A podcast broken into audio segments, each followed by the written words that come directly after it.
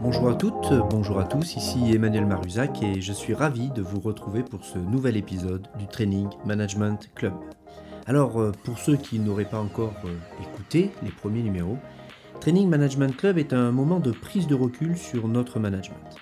L'objectif est de partager avec vous une certaine vision du management, de découvrir ensemble pour quelles raisons nous agissons de telle ou telle manière, et puis voir comment nous devrions résoudre certaines problématiques managériales. L'ambition de ce podcast est que chaque épisode nous pousse à nous poser des tas de questions sur notre manière de manager. Dans l'épisode d'aujourd'hui, nous allons euh, continuer d'avancer sur euh, la compréhension de comment nous fonctionnons et surtout ce dont nous avons besoin pour performer. Alors, euh, nous allons nous attarder sur ce qui peut paraître comme du bon sens, finalement que du bon sens, mais au final, la question n'est pas de savoir si c'est OK ou pas OK ce que je dis, mais plutôt pour quelles raisons je ne le fais pas? Ou, plutôt, pour quelles raisons je ne le fais pas complètement, ou qu'avec certaines personnes et pas avec d'autres? Pourquoi? Parce qu'en fait, nous allons parler de notre énergie en tant qu'individu. L'énergie d'un individu est déterminée par la différence euh, qu'il a entre la confiance qu'il a en lui, en sa valeur, et euh, avec le doute qu'il a sur lui et sur sa valeur. Il faut imaginer que chaque individu est constitué de deux réservoirs uniques un premier réservoir qu'on appelle la confiance et le deuxième qui est le doute. La différence de hauteur entre ces deux réservoirs, c'est de l'énergie. On parle alors de bilan énergie. Il nous faut tous de l'énergie pour remplir euh, nos obligations quotidiennes. Euh, aller travailler, s'occuper de notre foyer, s'occuper de nos enfants, etc. etc. Et s'il me reste encore de l'énergie, je vais pouvoir l'utiliser pour euh, ce qui me fait plaisir, ce qui me motive. Si je n'ai pas assez d'énergie pour remplir mes, mes obligations quotidiennes, on dira que je suis en état dépressif. Dans ce cas, on imagine aisément ce qui se passe, je reste à la maison sous la couette. Nous allons euh, plutôt nous attarder, si vous le voulez bien, euh, dans le cas où j'ai plus d'énergie que nécessaire, c'est-à-dire j'ai plus d'énergie que simplement euh, pour pouvoir faire mes obligations quotidiennes. Nous allons parler d'état proactif quand j'aurai beaucoup d'énergie. On va parler d'état réactif quand j'aurai moins d'énergie. Et on va parler d'état négatif quand j'en aurai peu. Alors, la question à se poser, parce qu'on a toujours de l'énergie, parce que le jour où on n'a plus d'énergie, finalement, on serait dans un état de mort. Hein, euh, la question est comment varie et comment faire varier mon niveau d'énergie eh bien, à chaque fois que je gagne un match, que euh, j'ai un retour positif de la part de, mon, euh, de mes collaborateurs, de mon manager, de clients ou des proches, eh bien, c'est mon réservoir de confiance qui va se remplir. Et donc, je vais avoir de l'énergie qui va aller en grandissant. Le principal carburant de mon réservoir de confiance, c'est la reconnaissance. A l'inverse, quand je vais perdre euh, une compétition, un match, euh, que je vais avoir en retour négatif euh, de mon client, de mon manager, de proches, ou même si je vais percevoir négativement une remarque, alors que celui qui me le fait, cette remarque-là, a plutôt de bonnes intentions, cela va venir remplir mon réservoir de doute. Je vais douter de ma, de ma valeur, de mes capacités. Et donc, je vais perdre mon niveau d'énergie. Ah, vous êtes en train de vous dire, ok, oui, enfin bon, ce que tu nous dis là, Emmanuel, c'est que du bon sens. Oui, du bon sens, et vous avez raison. La question est, finalement, est-ce que chacun de nous, on en tient compte de ce bon sens au quotidien Est-ce qu'on en tient compte avec tout le monde ou qu'avec certains? Ou alors on n'en tient pas compte du tout? Je vais prendre un exemple tout simple. J'ai une question à, poser euh, surtout à ceux qui ont des enfants entre 5 et 9 ans. Est-ce que c'est facile pour vous de savoir ce que fait votre enfant la journée à l'école? Vous savez, quand vous rentrez le soir après votre journée de travail et que euh, vous posez la question à votre enfant de savoir ce qu'il a fait. Finalement, quand je pose cette question-là, la très grande majorité va me répondre non, c'est galère. Et je m'inclus totalement dans cette réponse quand mes enfants avaient cet âge-là. Pourquoi est-ce si galère?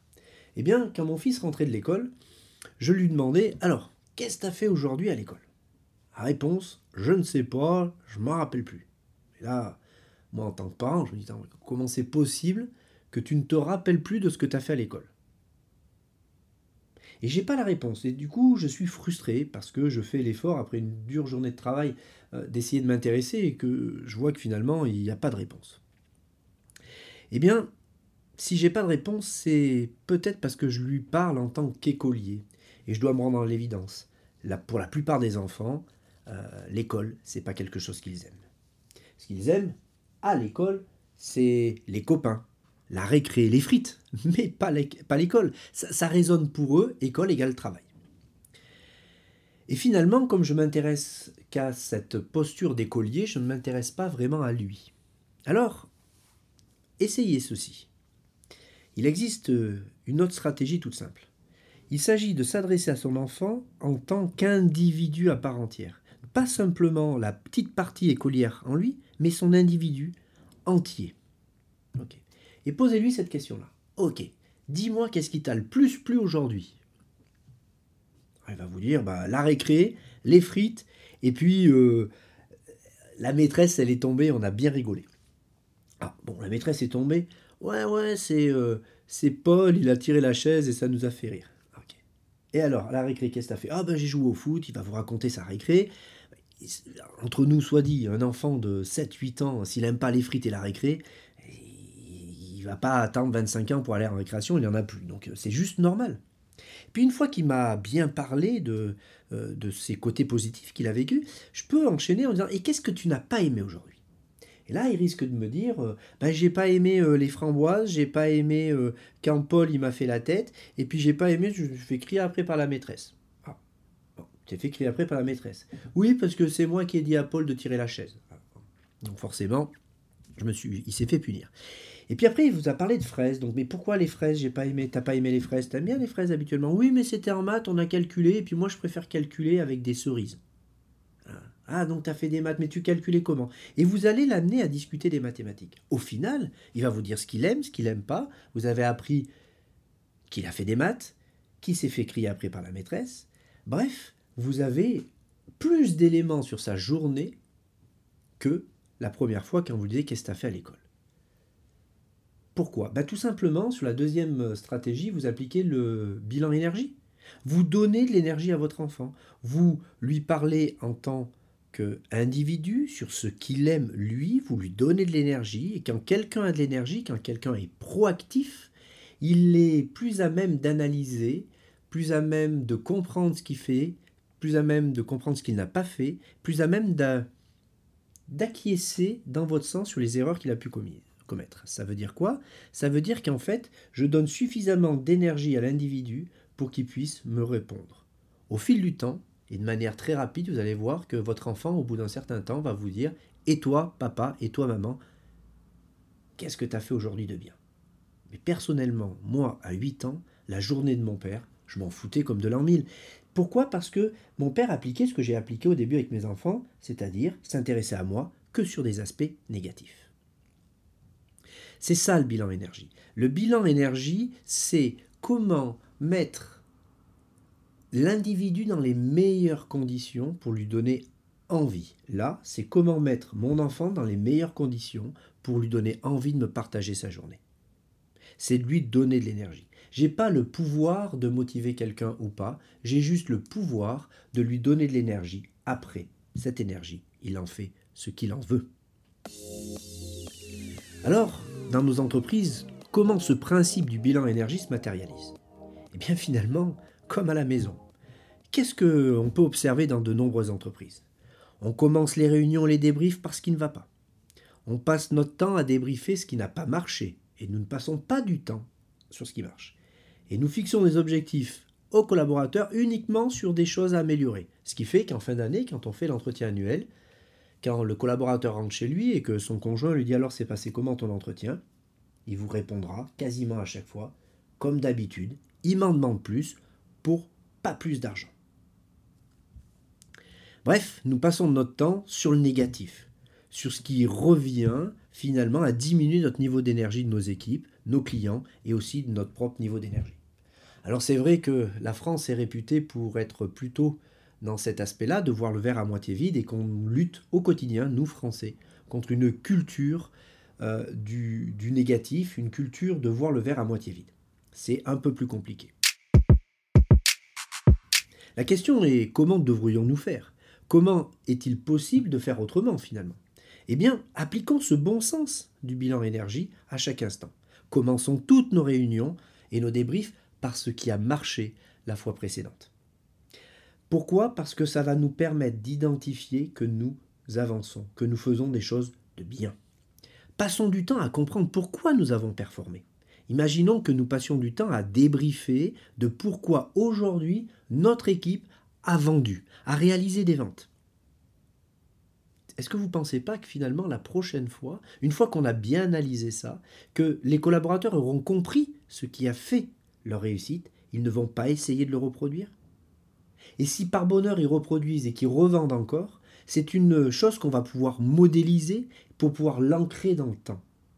C'est ça la performance. C'est qu'on va permettre nos collaborateurs à obtenir des résultats dans le temps. La vraie performance, elle est là. C'est les résultats qui durent.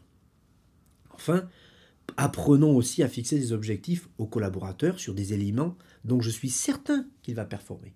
Je me suis embêté à le former sur des points très particuliers pendant un ou deux ans.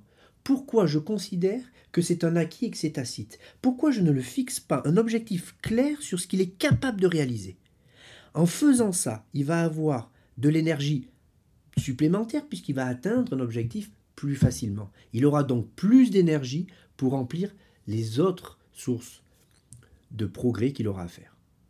Du coup, cela m'amène à attirer votre attention sur un point crucial que nous apprend bilan énergie. Il faut travailler nos points forts en premier. Si mon objectif final en tant que manager est de donner de l'énergie à chacun de mes collaborateurs, je dois commencer par leur parler en priorité de leur victoire avant de leur parler de leur défaite. Pourquoi?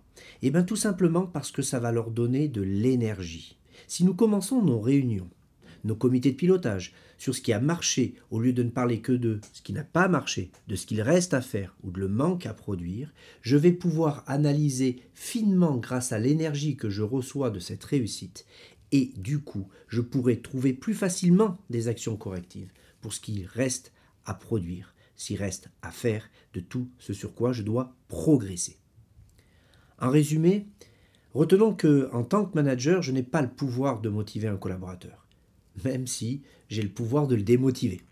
Mais j'ai le pouvoir de le mettre dans les meilleures conditions pour qu'il performe. Si je suis celui qui lui donne cette énergie, alors il aura envie de performer. C'est le principe de réciprocité. Je redonne à celui qui donne. Merci à vous d'avoir euh, suivi cet épisode du Training Management Club. Alors si vous souhaitez échanger avec moi, n'hésitez pas à me laisser des messages sur mon compte Twitter, at emaruzac, at e m a r u s c z a k ou directement par mail à e.maruzac.yahoo.fr e.m-a-r-u-s-c-z sur yahoo.fr donc. Je serais ravi d'échanger avec vous. Alors j'espère que cet épisode vous a autant plu que les précédents. Si c'est le cas, le meilleur moyen de le faire savoir, c'est bien sûr euh, de le partager, mais aussi de laisser des avis sur iTunes.